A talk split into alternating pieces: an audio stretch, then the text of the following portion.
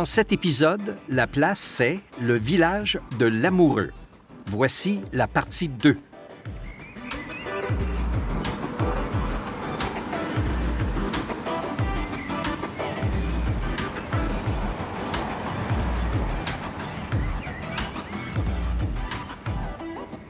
La place est membre du Alberta Podcast Network. Alors, pour parler du village de l'amoureux, euh, quel endroit plus approprié, en fait, où on retrouve plein de ces gens-là euh, et, des autres, évidemment, parce qu'il n'y avait pas que des l'amoureux à l'amoureux. On est dans le cimetière de l'amoureux, qui est juste derrière l'église. Si vous prenez l'amoureux drive, vous ne pouvez pas manquer l'église. Elle va être à votre, euh, elle va être du côté vers, vers le nord à un moment donné, et juste derrière un très charmant cimetière. Et on vient de se balader, on s'est promené, et là on était comme des enfants parce qu'on est tous des, on adore se promener dans les cimetières. Et là on voyait tous les noms, puis on, ah, puis on a trouvé la tombe de Joe l'amoureux, celle de Frank l'amoureux et de leurs descendants et bien d'autres aussi. Euh, donc voilà, on va vous parler des Lamoureux. Moi, je lancerai un petit peu le bal en disant, parce qu'on a trouvé ça dans euh, une grande histoire, euh, un livre qui a été fait en 1955 sur le village de Lamoureux, et on y apprend que le premier Lamoureux en Amérique, c'est Louis Lamoureux, Oui. arrivé de Normandie en 1668 et mort à Boucherville en 1717. en soix- à 75 ans. Donc ça, c'est le grand, la grande lignée des amoureux canadiens-français. Et livre. marié Françoise Boivin. Oui. Donc, euh, je, je remarque ça juste parce qu'il y a une politicienne au Québec nommée Françoise Boivin. Donc, j'ai vu le nom, puis ça me colle Tu à l'esprit. retenu? Mais- Oui, donc Joseph et Frank, Joe et Frank, Joseph François, on ne sait jamais comment les nommer, mais même sur les pierres tombales, ben, d'une part, on a Frank, puis d'autre part, on a Joseph. Donc, Ouais. mais souvent, c'est Frank et Joe. Donc, Joseph, je vais commencer avec Joseph. Euh, 1838, il est né le 9 février à Saint-Georges d'Iberville, au Québec, et euh, fils de François et Marguerite. Euh, il s'est marié avec Marie Provost euh, en septembre 1855. Ça, c'est important, on y revient. Et puis, ils sont allés à Kankakee, Illinois. Mais en 1860, Marie a hérité la ferme de sa mère à Henryville, au Québec, et elle est retournée avec son mari. Et quelques années plus tard, Joseph s'aventure dans l'Ouest. Il se joint à une caravane qui s'en va sur la route de l'Oregon vers la côte du Pacifique. Et c'est drôle parce que dépendant de la biographie, on dit oui, oui, il était de la Californie. Ah oui, oui, il était de Ouais. l'Oregon. Ah oui, oui, il était de l'Illinois.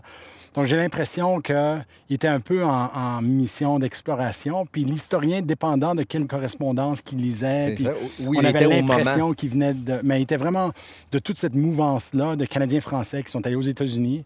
Dans certains, c'était pour travailler dans les usines et pour d'autres, c'était pour juste voir où on pouvait euh, S'établir. s'établir pour une nouvelle vie. Pendant qu'il était sur ce trajet-là, puis il a vraiment fait comme un genre de... Comment t'appelles les De choses? fer à cheval. Fer à un- cheval, là, parce qu'il a fait le tour, il a cheval, remonté le- la route de l'Oregon et il se rend euh, à Kamloops. Et c'est autour de là qu'il rencontre son frère. Donc, son frère, juste par hasard, euh, l'avait, il, il est allé un peu dans un même type de. de- de Il était parti un petit voyage. peu après, il savait pas qu'il était parti seulement. C'est ça. Ouais. Donc, ils se sont rejoints. Et puis, supposément que ça aurait été un agent du Canadien Pacifique qui a parlé aux deux gars, puis qui ont dit Hey, regarde, il y a un petit terre, là, sur la nord, la Saskatchewan Nord, puis c'est vraiment. euh, il l'a vraiment conseillé. Donc, c'est vers 1872 euh, qu'ils se rendent ici et puis euh, qu'ils voient ce qui est pour devenir l'amoureux. Euh, donc, au printemps 1873, puis c'est un peu drôle là parce que Joseph après devient le recruteur. Donc, Joseph, euh, il a amené déjà à Saint-Boniface, euh, sa femme Marie et ses cinq enfants étaient là. Et puis Zélia était avec son mari Théophile, ainsi que les frères Moïse et Amable. Donc, il les attendait à Saint-Boniface, puis il est allé les chercher. Le printemps suivant, euh, la majorité de la famille est arrivée à, ce qui était pour devenir la ferme L'Amoureux. Joe et son frère se sont associés pour construire une scierie. Ils ont acheté un bateau à roue arrière. C'est la traduction qu'on le fait, mais c'est un stern wheeler qu'il a nommé The Minnow pour le transport de marchandises sur la rivière. Et Joe il est mort euh, finalement le 13 décembre 1907. Et puis c'est son fils Arthur qui a pris charge de la ferme. Euh, Arthur est mort en 1955 et c'est son fils qui vit dans la maison. Qu'on a vu au qu'on a passage. vu en- au passage. Une merveilleuse maison, d'ailleurs. Son fils Arthur aussi. Art, Art Jr., Art, Art, euh, euh, que lui aujourd'hui aurait dans les soixantaines. là. Euh, lui vit encore dans la maison de son père et son grand-père était le fondateur Wow. de l'amoureux. Donc c'est une histoire intéressante. Mhm. Avant que tu Euh, continues, euh, je, je trouvais ça intéressant parce que je ne sais pas où j'ai lu ça, là, mais euh, quand ils sont venus, les deux frères, Joe et Frank, la première fois, euh, l'automne était vraiment très beau. Le blé était à hauteur d'épaule. Ah. Puis ils ont passé l'hiver, puis c'est un hiver où il n'y a presque pas eu de neige. Fait que, tu sais, ils ont eu une super bonne impression de Hey, c'est la place où rester. Écoute, ça pousse ici. Tout ça, je trouve ça intéressant qu'on ait ces détails-là aussi parce que c'est leur première impression qui leur a donné envie de rester. tu sais. Ben, absolument. C'est pas nécessairement comme ça que ça se passe toujours. C'est une belle première impression, mais ça peut être dangereux. Ex- Exactement. Donc, lui est mort en 1907, à l'âge de 69 ans euh, et quelques mois. Là, son frère Frank, euh, en fait, c'était le frère aîné. Il, il avait Oui. trois ans plus vieux que lui. Euh, né en 1835, euh, Frank s'est marié avec Marie Sauvé. Euh, et le, le père à Marie travaillait pour la compagnie de la baie du Son à Fort Edmonton. Donc, je ne l'ai pas trouvé le, le détail, mais je présume qu'il l'a rencontré, le marié ici. En plus euh, de son partenariat avec son frère pour la Syrie, il a également été plus le politicien. Moi, je vois Joe, Joe comme étant un peu plus le développeur entrepreneur, Ouais. tandis que Frank semblait aimer plus, on pourrait dire, le développement communautaire à l'époque, parce que euh, a fait partie de- du groupe fondateur euh, du euh, district scolaire local. Puis je vais vous parler un peu plus tard de ce district-là. Euh, Frank et Marie ont eu 10 enfants. Et puis, euh, Frank est décédé le 1er novembre 1906. Donc, euh, c'est incontestablement les deux, les deux fondateurs du village, de la région. J'ai trouvé une anecdote intéressante et puis c'est un témoignage dans le Courrier de l'Ouest des noces d'or de Joseph et de Marie. Ouais, Marie. C'est- trompeur parce que Frank et Joe, leurs femmes, sont nommées Tous Marie. les deux, ça Marie. Euh, donc, les Noces d'or, c'est leur 50e anniversaire ici, qui a été célébré le 18 septembre 1905. Donc, deux semaines après la cré- environ deux semaines après la création de la province de l'Alberta, ils, ils ont célébré leurs 50 ans de mariage. Et la raison que j'ai trouvé ça intéressant, c'est d'abord, euh, tu sais, en fin de vie, parce qu'il est mort deux ans plus tard, on décrit à quel point c'est des pionniers de tout ce grand pays du nord de l'Alberta. Ils ont bâti à force de courage et d'habileté le premier moulin à farine et à scie qui a existé dans, ces régions. Euh, le montant de leurs affaires dans ce pays depuis 1875, ou à peu près, a été énorme, mais pas plus que leur générosité à l'égard de nos gens. Et ça, c'était devant témoins assez célèbres. Quand on pense à le Père Leduc, qui était très bien apprécié dans la région, euh, le bras droit de Monseigneur Grandin, qui était déjà décédé il y a quelques années. Mais il y avait Antonio Prince, le premier politicien. Ah il oui. faisait partie du premier conseil territorial. Le docteur Philippe Roy, qui était le premier... euh, en tout cas, il était très éminent, très respecté, fondateur du conseil scolaire euh, de- catholique de- d'Edmonton. G.H. Picard, Ah oui. euh, Omer Tessier, euh, Prosper Edmond Lessard. Donc, on voyait, en en lisant ça, c'est, ça montre à quel point les Lamoureux étaient- faisaient partie de cette élite-là. Des grands bâtisseurs. C'est ça. Et euh, donc, euh, j'ai trouvé ça intéressant juste pour... Des fois, tu veux voir comme si c'était juste quelqu'un qui était chanceux pour tomber sur un lopin de terre. Mais en fait, on voyait qu'il y avait une très grande estime pour la famille Lamoureux, euh, rendue même en 1905. Tu sais, ils étaient déjà des vieux du pays, là, 35 ans, qui ouais. étaient déjà... 30, plus que 35 ans qui étaient C'était déjà ici. un jeune pays encore, c'est ça. C'est ça. C'est ça que, tantôt, on se passait le commentaire. L'avantage de parler d'histoire dans une place comme ici, puis, euh, je veux dire, il y, a- y y certains de nous autres qui, de- dans l'équipe qui viennent du Québec, c'est qu'on peut y toucher à l'histoire ici.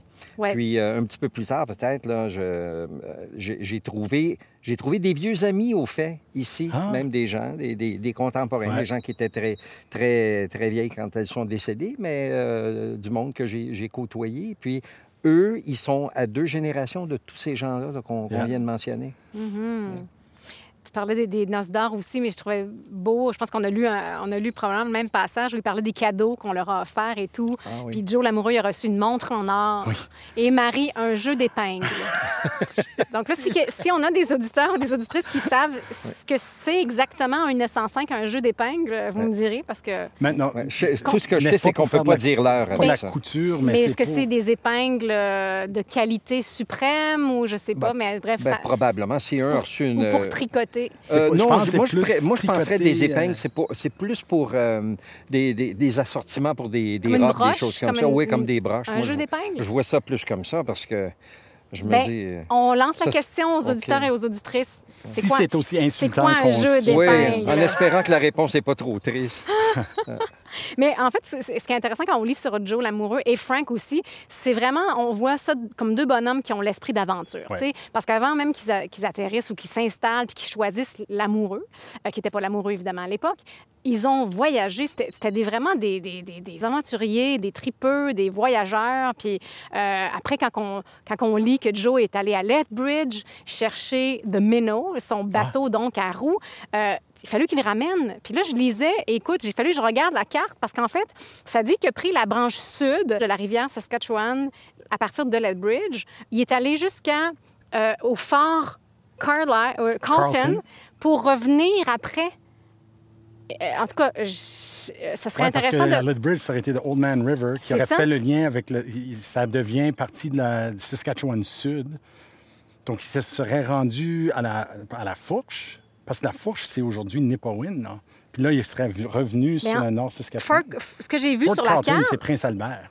C'est comme, oui, c'est c'est en haut de Saskatoon. là. Oui, oui. Donc, pour Ah. ramener son Oh bateau. mon Dieu, quel... Aïe, Donc, aïe, donc tout un nous, on lit ça rapidement, puis on dit, ben oui, il a ramené le bateau à, à- à l'amoureux. Mais là, on parle d'un voyage encore de quelques mois pour ramener son bateau. Pas en pick-up et trailer. ça. Exactement. Non. Puis quand il est parti, justement, puis il a rencontré euh, Frank par hasard et tout, là, on parle de quand même euh, une coupe. Tu sais, je veux dire, c'est, c'est l'espace d'un an ou deux où sa famille est au Québec, puis lui, il part à l'aventure, mais il y a une famille là-bas, là, tu sais. c'est- Donc, il faut se rappeler que les femmes aussi, là, quand ils étaient mariés avec des aventuriers comme ça, euh, ils acceptaient bien des affaires, puis ils savaient pas quand est-ce qu'ils allaient revoir leur mari.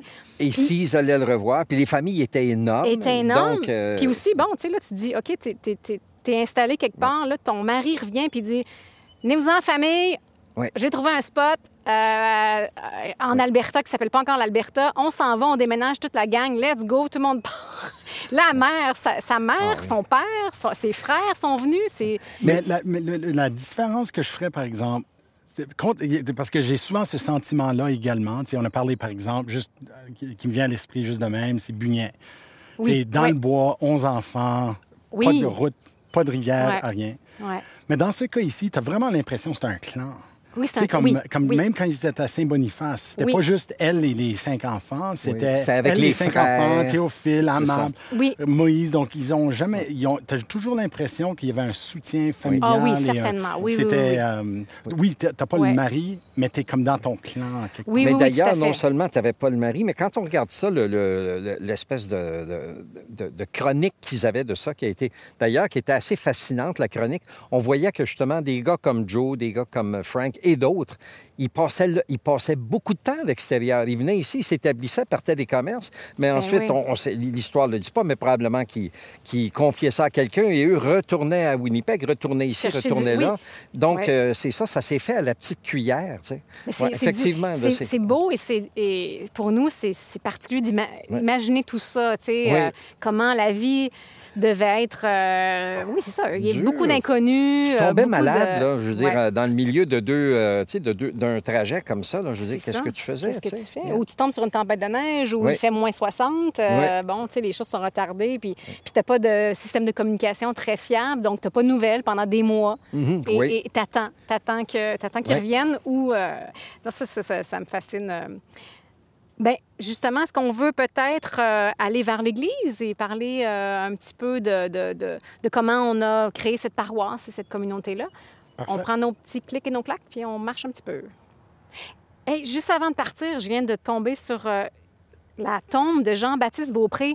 Puis c'est une histoire qui m'avait, euh, que j'avais notée, puis je me disais, ah, ce serait intéressant de, de le mentionner, parce que Jean-Baptiste Beaupré, bon, euh, qui vient de la Noraie. Il est arrivé ici un peu après toute la famille des Lamoureux, de Joe Lamoureux. Mais ce qui est intéressant, c'est qu'il mesurait 6 pieds 3, pesait 230 livres. Bon, on se dit maintenant des, des, gens de 6 pieds 3, il y en a beaucoup des hommes de 6 pieds 3, mais à l'époque, euh, et, et, parmi les Canadiens français, c'était quand même un grand, euh, mais il était justement reconnu pour sa grande force physique. Il était employé de la baie du Son. On a dans les, dans les registres qu'en 1883, il, il travaillait pour la baie du Son. Il réparait les palissades pour le fort, justement.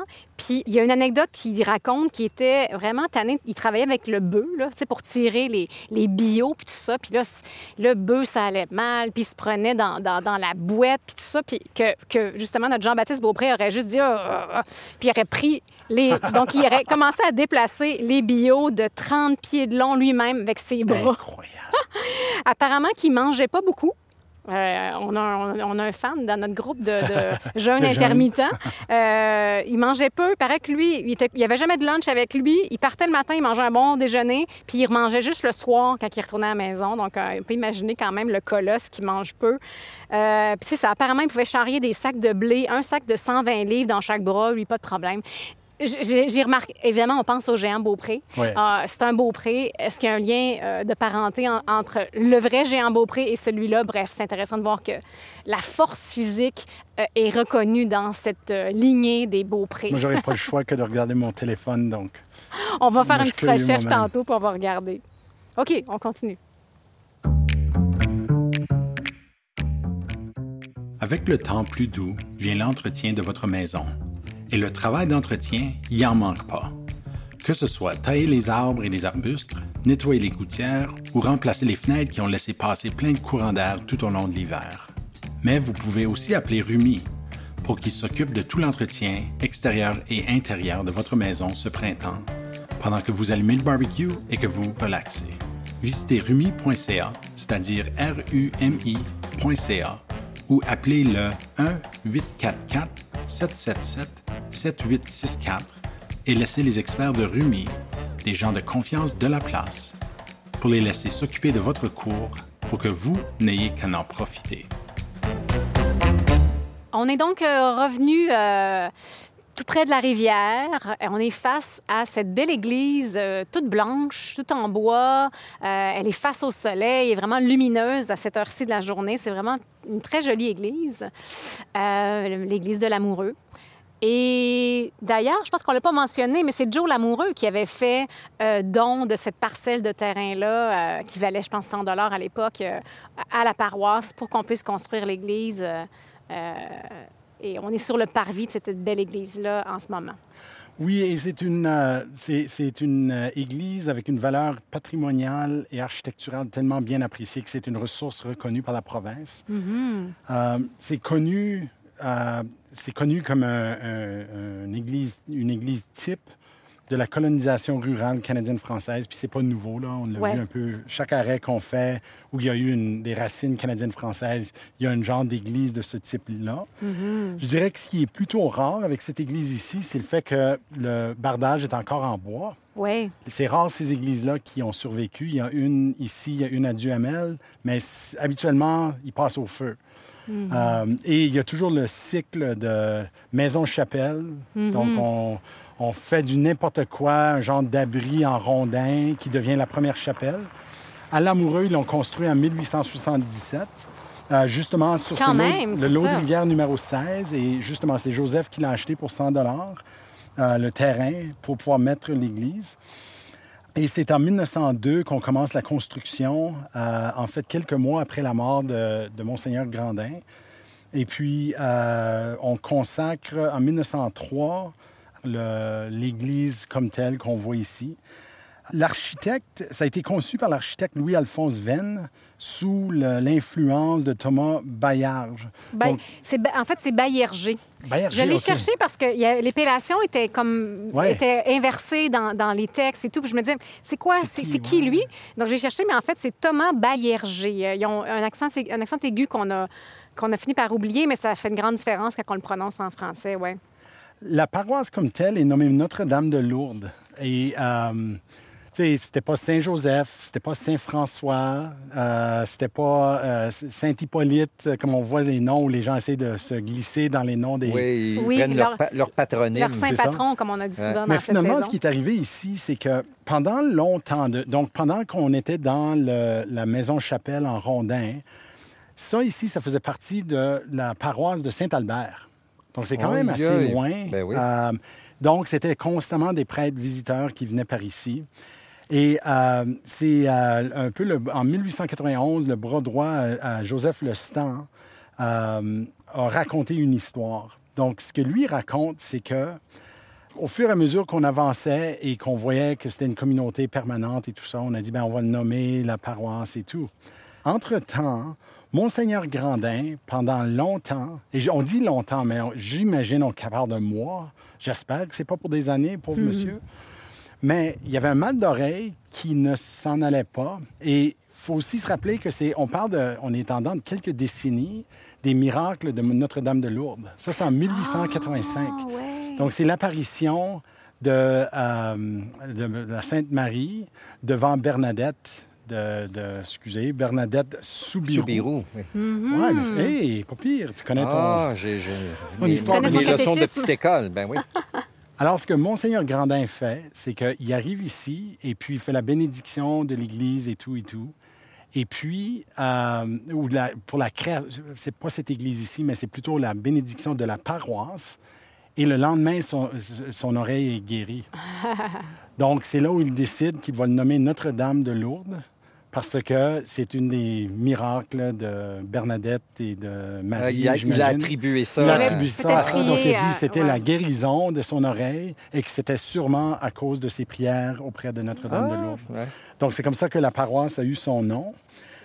Euh, donc, j'ai mentionné, c'est une liste impressionnante quand même de- des curés visiteurs pendant toute cette période-là. Il y avait Végreville, Brunet, Méraire, Blanchette, Rémance, Grandin, Terrien, Blais. Donc, c'est eux autres qui venaient à cheval pour venir faire la messe ici. Euh, le premier prêtre, c'est en 1891, qui était prêtre résident, et c'est le père Doré. Euh, et je nomme juste deux, je ne veux pas faire la liste, mais il y a deux qui étaient particulièrement bien appréciés. Euh, un, c'était en 1913, le père Garnier vient ici, et c'est avec lui qu'on on construit le presbytère euh, et puis la salle paroissiale également. Il passe 34 ans, euh, qui est très long, comme même euh, n'importe quelle époque, là, 34 ans dans une N'importe quel paroisse. job. Ouais. Ouais. Euh, et euh, c'est le père Roland Bérubé, en 1950, qui vient après. Et lui, il a le malheur d'avoir à refaire le travail parce qu'il y a eu deux feux majeurs, de la salle paroissiale et du presbytère. Donc, il a dû rebâtir. Et c'est ça qu'on voit aujourd'hui. Juste une der- dernière petite note sur l'architecture. Euh, d'une part, c'est typique, mais d'autre part, c'est pas du tout typique euh, parce qu'on voit des choses comme des portes en bois, très modestes, mais ouais. au-dessus, on a des arches avec de, de la, vi- la vitre euh, coloriée. Tout comme les autres vitrines plus haut, c'est c'est comme des vitraux, mais c'est comme en carré. Donc, d'une part, ça évoque des maisons de campagne, mais en même temps, c'est stylisé d'une façon qui est quand même euh, digne d'une église, je dirais. Donc, euh, ouais. Petit, petit mot sur. euh, c'est Roland Bérubé, hein? Père Roland Bérubé? Roland, oui. Bon, mais je suis content parce que j'ai cherché son, j'ai cherché son nom. C'est un des personnages que je trouvais intéressant parce que lui, il est né à Beaumont. Tu sais, euh, pa- parce qu'avant ça, ben, les, euh, les, les, les prêtres étaient souvent nés ailleurs, soit Winnipeg au mieux, puis souvent ils venaient de- du Québec. Puis qu'est-ce que j'ai, j'ai- pas beaucoup beaucoup de notes sur lui, excepté pour une chose, c'est que ça a été un grand voyageur à, l'intérieur de la province de l'Alberta. Euh, il a abouti ici à, Lamoureux, mais il est allé, à il est né à Beaumont, il est allé à l'école à Morinville, ensuite au couvent de la Clabiche, ensuite à Edmonton, puis après ça, il a, il a, il a été prêtre, peut-être à Edmonton, mais certainement à Legal, Sainte-Lina, Chauvin et ensuite Lamoureux. Donc, euh, C'est intéressant parce qu'on a trouvé un livre d'histoire sur l'amoureux et c'est lui qui était le rédacteur en chef du livre. Donc, en quelque part, il, il aurait une extrêmement bonne connaissance de la diaspora de la région du Centre-Nord. Euh, Il y y avait ça dans le sang, euh, Ouais. je veux dire. Mais c'est probablement, il l'a écrit quoi, en 1955, ça? Oui. Est-ce que c'est... Oui, donc, 55. c'est tout, c'est sur les entrefaites de beaucoup des informations qu'on Ouais. a recueillies, ça? Oui. Ça a été une année angulaire. C'était le, ben, c'était le 50e anniversaire, je pense, de... est-ce que c'était le 50e anniversaire de l'amoureux à ce moment-là? Euh, ou de la province, plutôt? La Ben, province. C'était 50, peut-être ça. 50e de la province, ça aurait Ouais. été ben, centenaire des noces de Joseph et Marie. non, c'est- oui, c'est ça. Fait que c'était... Mais il me semble, j'ai vu ça, c'était le 50e de quelque chose, mais c'était probablement euh, un projet Ouais. du 50e de la province. Ouais. Et, euh, Ah, intéressant. Ah, wow. rattaché à la paroisse, et je le dis comme ça parce que le, euh, je l'ai dit une couple de fois, mais ça vaut la peine de répéter, le les systèmes scolaires, depuis la Confédération, étaient construits de façon à ce que le premier conseil scolaire d'une place était le système public et le système qui s'est ajouté était le système séparé. Donc, g- généralement en Alberta, on parle des écoles publiques comme étant des écoles non confessionnelles, des fois même protestantes, parce que la majorité l'était, puis c'est eux qui ont fondé le premier conseil. L'amoureux, c'est le contraire. Donc, eux, ils ont créé le système catholique. Je ne sais même pas s'ils l'ont jamais changé, parce qu'évidemment, avec l'évolution et le- la façon qu'il y a eu des fusions et le déplacement des conseils scolaires, ben ça a changé éventuellement. Mais au début, dans le nord-ouest, tout le territoire du nord-ouest, le premier conseil scolaire public catholique était à Batoche. La tro- le troisième conseil scolaire public et catholique était à Saint-Albert, mais le deuxième était l'amoureux. Et même moi, j'étais surpris. même, ouais. Il y a- Ouais. Quand tu penses, la plupart des gens connaissent même pas c'est quoi l'amoureux. Ouais. Mais on, sait- on connaît Batoche, puis on n'est peut-être pas surpris. Puis Saint-Albert, ben oui. Mais vraiment, l'amoureux a été le deuxième conseil scolaire catholique et public. Euh, donc, euh, les premiers... euh, ben, la, la première enseignante était une Madame Curran. Puis, euh, elle a commencé à enseigner même avant qu'il y ait des conseils. Elle était dans un petit shack euh, près du, traversier des, des, euh, des Lamoureux. Mais elle a commencé à enseigner en 1879. Puis on dit qu'elle enseignait bien le français. Puis il aurait fallu, parce que quand on lit les listes des élèves, là, c'était tous des, des Lamoureux, des Godbout, des Lepage, des Marcoux. Des, donc, euh, l'enseignement se faisait en français, mais aussi catholique, parce que Mme Curran euh, et son mari Pat était un, Irlandais. Euh, donc, c'est en 1884 qu'on établit, qu'on décide d'établir un, district scolaire et c'est l'année d'après que ça se fait. Euh, le district, c'est 32 000 carrés, comprenant 56 adultes et 33 enfants. Et puis, l'évaluation de- des impôts euh, pour l'établissement du district, c'était 71 300. Donc, c'est ça qui subvient, subvient à- aux ressources, à l'achat, à la construction, tout le reste. Euh, et les premiers conseillers scolaires étaient François, donc Frank, François Lamoureux, James Reed et Théophile Lamoureux. Donc, ils étaient les c'était le premier. Puis à ce moment-là, c'était des districts vraiment locaux. Euh, donc, partout en Alberta, hein, on établissait des districts locaux en fonction de... euh, Qui- tu sais, les franco-catholiques avaient leur district, puis ensuite... Donc, pendant les premiers 30-40 ans en Alberta, on avait la gestion scolaire francophone en quelque part, parce que les catholiques se tenaient ensemble. Euh, mais c'est avec les changements de politique et on centralisait l'éducation, c'est là où ça s'est démoli. Parce que là, on élargissait les régions scolaires et ça voulait dire qu'on on devenait de plus en plus minorisé. Parce que, les, parce que les droits avaient été acquis dans les années 1885 Ben, les- avec la loi des territoires du Nord-Ouest, je pense. Ben les droits, euh, oui à l'éducation, mais c'était plus la confessionnalité qui inquiétait les francophones. Les francophones, c'était moins linguistique parce qu'ils savaient en milieu catholique, était- c'était en français Oui. Ouais. au- à ces années-là. Ouais. Euh, donc, eux, c'était la confessionnalité qui OK. était important pour eux.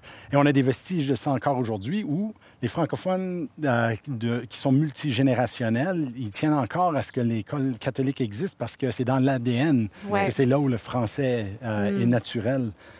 Donc, euh, ils embauchent, euh, ben, Madame Kern finalement reçoit un salaire. Son premier salaire, c'est 500 dollars de l'année, que je trouve Quand cheap quand tu fais 71, 71 000 piastres de- d'impôts, là, mais en tout cas. Euh, et c'est Oliva, Oliva Lamoureux qui la remplace et c'est voilà. Donc, euh, ça, c'est le district scolaire.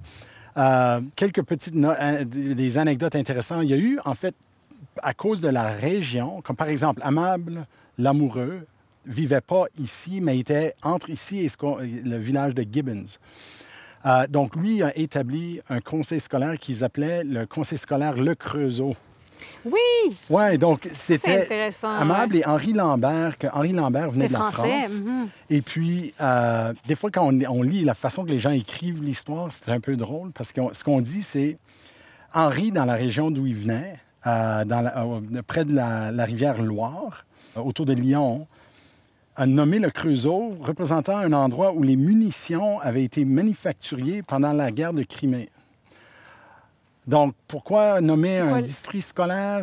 Comme l'auteur de ce paragraphe-là, c'était une évidence. Ouais, Moi, ça l'est moins. Euh, mais en tout cas, le Creusot, c'est cute. euh, mais c'est ça qu'on l'a nommé. puis- Jusqu'à ce qu'on sache que, Ouais, que la- c'est, l'origine, oui. mais euh, finalement, le Creusot, euh, avec l'immigration et la migration, euh, finalement, on le scinde en deux. La- une moitié revient ici, au district 2, et l'autre va euh, au district scolaire Gibbons, qui devient anglophone public. Euh, Pour ramener ça un petit peu à, à l'histoire qu'on peut toucher. C'est comme ça que j'aime ça. Je- Beau titre de chanson.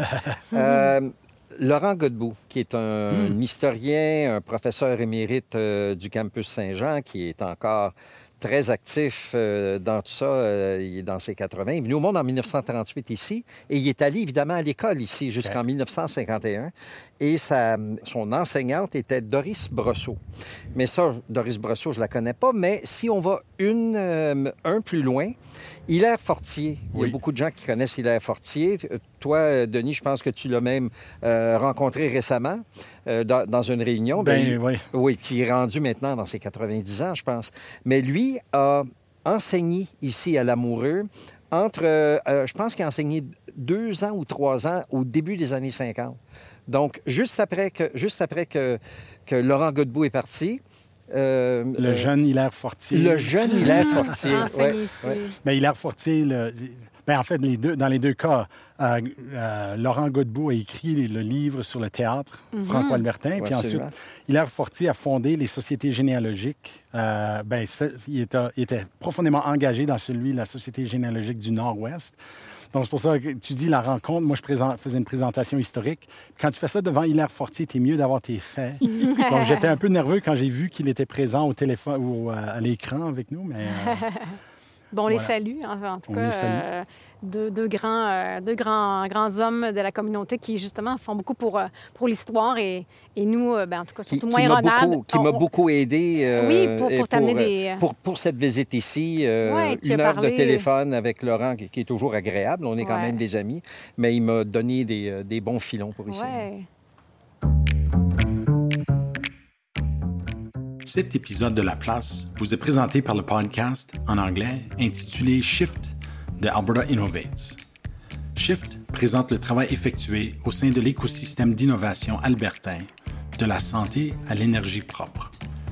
Joignez-vous aux animateurs Katie Dean et John Hagan, qui entretiennent avec les chercheurs, les entrepreneurs et les entreprises qui changent notre perspective sur l'innovation dans notre province. Par exemple, dans l'épisode du 1er mars 2021, intitulé Prendre le commun et faire l'extraordinaire, on apprend au sujet d'un institut de recherche en santé qui prend du sable pour le transformer en nanoparticules pour aider à notre système de santé. Vous trouverez le podcast Shift d'Alberta Innovates sur Apple Podcasts, Spotify ou partout où vous écoutez des podcasts.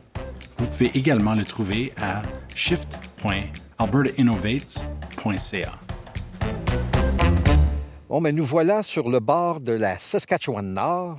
Et ça rime, et c'est beau, et c'est tranquille.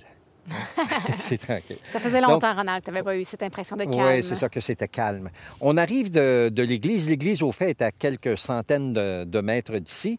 Et on a eu une, une chance extraordinaire au moment où on s'apprêtait à partir, après avoir parlé de l'architecture de l'église, parce qu'elle était barrée. euh, le responsable de l'église demeurait tout de suite à côté et il nous a vus là, comme ça, puis il est venu euh, gentiment nous euh, offrir l'accès à l'église. Puis on est allé à l'intérieur et vraiment, euh, ça a comme complété le, le- le portrait pour, euh, pour moi, pour nous. Euh, vraiment une belle église, extrêmement bien tenue. Et on a appris aussi que c'est seulement à l'occasion maintenant qu'il y a euh, des, des messes célébrées dans cette église-là, dont euh, dans le temps de Noël euh, de façon traditionnelle et euh, de, part et d'autre à part ça. Mhm. Ben, on a presque terminer un peu ce qui, ce qui enrobe l'histoire euh, de l'amoureux avant qu'on reprenne la voiture et qu'on traverse le pont et qu'on aille à Fort Saskatchewan pour la suite, pour parler d'une certaine caserne et d'un fort très intéressant aussi. Mais avant qu'on quitte, euh, je voulais faire une petite rubrique euh, euh, qui, nous, qui nous dépeint un peu les temps difficiles, euh, euh, la réalité un peu des gens qui ont construit la région. Et ça, ça provient des journaux des Pères Oblats et aussi du Edmonton Bulletin. Donc, on, a la- on, on est comme tombé là-dessus. C'est un paquet de, de petites notes, de toutes sortes de choses qui se sont passées avec des dates et tout. Des faits divers. des faits Ouais. divers, exactement. Donc, juste pour se mettre en, contexte, en 1886, en septembre, l'école a fermé pour cause de rougeole. Donc, tu sais, c'était la Ah ouais. réalité de l'époque aussi. 21 élèves à ce moment-là fréquentaient l'école. On a fermé juste deux jours, par exemple, mais en temps de pandémie, quand on lit des choses comme ça, on fait comme Ah, ouais, quand même. Autre chose, une grosse tempête de neige le 1er juin 1883 avait laissé 6 pouces de neige au sol et comme par- la raison pour laquelle aussi c'est noté, c'est que la famille Paradis, un groupe de 42 personnes qui étaient parties de Montréal en train, qui venaient de faire le chemin de Winnipeg jusqu'ici en charrette, sont arrivés le 1er juin avec 6 pouces, euh, six pieds de neige. 6 pouces de neige, 6 pouces. pouces de neige. Mais quand même, au 1er juin, donc, on se dit, c'est- pas nouveau, ça, des fois, des belles petites surprises. Parce que, parlant de neige, on a aussi noté dans les, dans les, euh, les registres des Pères Oblats ou du Edmonton Bolton, on ne sait pas trop, le 23 juillet 1897, une tempête de grêle qui s'abat sur le village. Donc, des petites choses comme ça qui nous rappellent que la réalité, nous, quand il y a une belle grosse tempête de grêle, on est chez, chez nous, euh, en Oui. dessous de notre, euh, notre balcon. euh, mais euh, oui, alors on voit que ça devait être quand même oui, pas puis, plus... puis la, ville, la ville qui vient déblayer le lendemain. puis- Exactement. Et pour conclure, disons, les catastrophes euh, naturelles là, qu'il pouvait y avoir à cette époque-là, après la grêle et les tempêtes de neige, etc. On a parlé tout à l'heure de la grande inondation de 1915. Oui. Bien, fait intéressant, le curé Garnier, Denis, tu en- nous en as parlé tout à l'heure, euh, il avait noté que, justement, en 1915, l'eau, évidemment, de la rivière Saskatchewan-Nord était tellement haute et là, nous, on est sur le bord de la rivière Ouais. en ce moment et on voit le pignon de l'église. Ouais. Il y avait de l'eau jusqu'à la deuxième marche du perron de Wow. l'église en 1915. Donc, imaginez, là, tout ça est inondé. Donc, c'est, ça devait être euh, quelque chose, 1915, quand on, par- quand on Yeah. parle d'inondation. Ça termine un petit peu mon, mon- mon- mon bloc euh, catastrophe naturelle, mais je vous ferai, dans, d'autres, euh, dans un autre cas de fait divers, les accidents. Nombreux accidents, erreurs de parcours, etc. Euh, en 1898, Adéoda, l'amoureux, tire et tue Oscar Cousineau par accident. C'est des choses qui arrivaient. Euh, Zénon, Champagne meurt subitement frappé par la foudre dans son champ le 11 mai 1900. Donc, des histoires un peu... euh, mais quand même, c'est pour... Ouais. Les temps étaient durs, là. On parle qu'il n'y a pas d'urgence au coin de la rue non plus. La famille Gaumont de l'amoureux, euh, apparemment de père en fils, très prône aux malchances et aux accidents. Donc, euh, entre être assommé, estropié, écrasé, brûlé, presque noyé, le grand-père Al- Alphonse, apparemment, avait une blessure au doigt, est allé se faire euh, euh, guérir par quelqu'un qui n'était pas le, docteur officiellement du village, mais il a fini par comme devoir se couper le bout du doigt, cautériser ça dans le feu. Euh, Edmond, Edmond euh, son petit-fils, qui tombe la tête sur une hache. Adélard, les chevaux partent en peur, puis ça le fait tomber tête première sur la glace. Roland, presque la tête écrasée sous sa combine. Les autres, les camions versaient. Moi, je- le mot qui me vient à l'esprit, c'est casque de sécurité. Ah. Mais ça n'existait pas à l'époque. Donc, il y avait quelque chose avec la tête, cette famille Gaumont. Je me demande s'ils se faisaient inviter souvent à souper, eux. Mais il n'était pas chanceux, en tout cas. Puis une, une dernière peut-être anecdote qui est quand même assez triste, mais euh, on parle de la fin tragique d'Octave Hull, donc les Hull bien connus ici. Octave Hull qui, aimait, qui avait jamais aimé les fusils, qui voulait pas trop en avoir, il finit par s'acheter une 22 à un moment donné pour chasser la perdrix. Il place son fusil dans une gerbe, dans une botte de foin, et là, par mégarde, euh, le fils jette la botte de foin sur la charge et le coup part. Et le pauvre Octave Hull reçoit la balle en plein œil, ça traverse le crâne et il meurt sur le coup. Donc, je suis désolée de cette petite chronique un peu macabre, mais, mais c'est ça, tu sais, des accidents. euh, on- nous, on vient à une époque où tout est tellement sécurisé, évidemment, tant mieux. On a fait, on a fait des lois, justement, Oui. pour pas que ce genre d'accident arrive constamment, mais ça, c'était une époque où Mais ça arrivait. Et c'est à une époque où est-ce que les services d'urgence, comme tu as mentionné, n'étaient pas là. C'est donc, euh, Donc, il y a vo- peut-être- il y a- oui. dans certains cas, peut-être il y a des gens qui auraient pu être, euh, Être sauvés. être sauvés, mais pas cette fois, pas ces fois-là. Donc, on les admire, on les admire, ces, ces gens qui ont, Eh qui ont oui. bâti, euh, qui ont développé de toutes de toute, de toute pièce ces, ces lieux-là parce qu'ils ont été fort courageux. Je sais que tu voulais, je voulais pas te voler le punch, mais il y a juste, si je peux juste ajouter une autre anecdote qui m'a frappé. oui. Là. Toussaint Bazinet, Ouais, on a vu euh, sa pierre tombale. ouais. Euh, la fin de M. Toussaint Bazinet a été assez tragique lui aussi, parce que euh, lui est mort le 10 décembre 45 et pendant le service, sa femme a tombé sans connaissance et elle est morte. Donc, elle est allée au funérailles Ouais. de son mari puis elle est morte en allant à l'hôpital. Oh. Donc, euh, ça, c'était juste une petite, une autre petite coïncidence. Puis, quand vous parlez de comment le, le doigt coupé, puis tout ça, ça, ça explique pourquoi une certaine génération évitait les hôpitaux. Oui. Parce que c'était comme une question 50-50, là. Oui, oui. tu allais sortir de là avec ton doigt, sans ton doigt. Ça va peut-être être pire. Avec le doigt de quelqu'un d'autre. Mais en tout cas, toutes ces les anecdotes qu'on vous raconte, on les a lues dans. Évidemment, nous, ça nous marque, mais ça marquait les gens Ouais. de l'époque. C'est des choses qui se sont, euh, qui ont été notées dans les registres, qui ont été même euh, euh, racontées après dans le Edmonton Bulletin. Mais c'est pour dire que oui, c'était des drames et ça frappait tout le monde et tout le monde se dit aïe aïe aïe, je veux pas être à leur place. Donc euh, ben voilà, c'est un peu ce qui conclut notre petite histoire de l'amoureux. On n'a pas parlé évidemment de tout le monde. Il y a tellement de gens, il y a des familles fabuleuses qui ont fait toutes sortes de choses extraordinaires. On ne peut pas parler de tout le monde, mais on vous invite à, à- à justement fouiller un peu. Il y a beaucoup de choses en ligne sur euh, l'histoire du village. Et ben voilà, là, on va traverser. On va traverser la rivière Ouais. maintenant. Allons-y.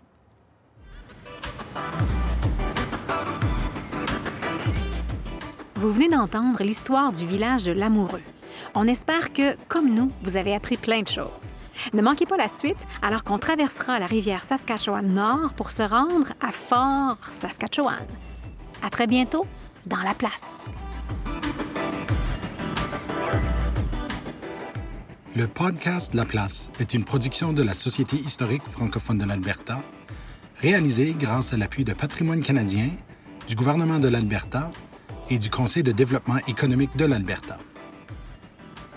Les co-réalisateurs de La Place sont José Thibault et Ronald Tremblay. Le sonorisateur, monteur et génie des technologies en chef est Isaël Huard. Je m'appelle Denis Perrault, directeur général de la Société historique francophone de l'Alberta et producteur exécutif de La Place. Pour connaître nos sources et pour donner vos commentaires, rendez-vous à laplacepodcast.ca ou cherchez Histoire AB sur Twitter, Facebook ou Instagram pour nous suivre.